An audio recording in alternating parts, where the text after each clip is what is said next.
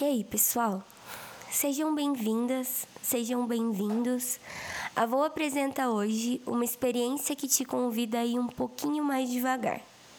Eu sou a Bia. E eu sou o Guilherme. E a gente vai falar um pouquinho sobre a nossa última coleção e os porquês dela. Desde a estética ao material.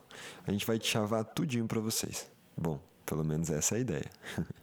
Acho que por aqui a gente acredita muito na importância de entender tudo o que foi pensado e realizado para que esse produto chegue até você, né? que ele estivesse aí na sua mão. Então a gente vai explicar mais sobre isso um pouquinho mais para frente. Essa coleção, especificamente, ela tem como base uma ideologia muito preciosa para gente, o minimalismo.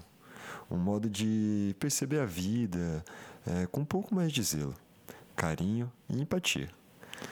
Então, nessa nossa primeira conversa, senta aí, fica bem confortável e pode acender.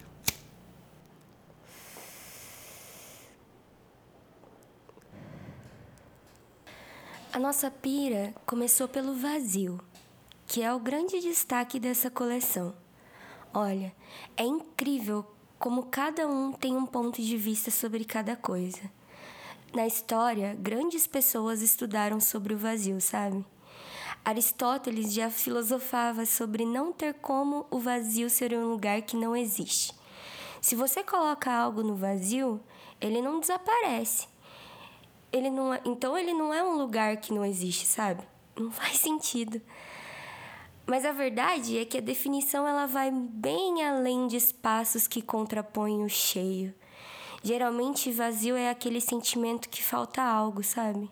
Aquele buraco, um grande espaço em que há necessidade de ser preenchido. Então, eu preciso preencher o meu vazio? Com o quê, né? Se o vazio traz tristeza, eu preciso balancear ficando feliz. Então, eu vou buscar a felicidade. O problema é que muitas vezes a gente acha que para preencher o vazio é preciso muitas coisas. E é coisa mesmo. É celular, é roupa, comida, remédio, ganja. Tudo por um segundo de preenchimento. Sabe, você não tá sozinho nessa pira. Porque tem muita gente que explica sobre esse quase dever de completar um vazio tem um sociólogo chamado Zygmunt Bauman. Bauman? que tem um livro chamado Modernidade Líquida. Ele fala sobre a liquidez das coisas, sobre instabilidades, sobre uma sociedade em que nos treinam desde criança a desejar algo. Desejar tudo porque sempre o que você tem hum, não é o suficiente. Todo o espaço que temos tornou-se um container sem fundo de coisas a serem consumidas e aproveitadas. Você compra e compra, sempre buscando mais, sempre querendo preencher vazios. Um vazio que sequer precisa ser preenchido, porque está abarrotado de coisa. Percebe que fizeram a gente acreditar o tempo todo? Bom, se o vazio era um espaço que precisava ser preenchido e eu já preenchi, por que, que vazio ainda é percebido? Bom, eu acho que é porque ele existe, igual Aristóteles falou. E é bem real. Todo mundo fala desse vazio que ninguém entende, que é tão temido. Por quê, né? Se foi tão normal, tão natural para você aceitar tudo que diziam que você precisava, achando que tinha que ser para completar esse vazio, para te deixar feliz, imagina que louco seria você só parar e sentir o vento no rosto e aceitar o vazio. Não como um espaço que precisa ser preenchido, mas um espaço que precisa ser todo ressignificado. Pode ter coisas, mas coisas importantes, sabe? A minha dica é você se preencher de você.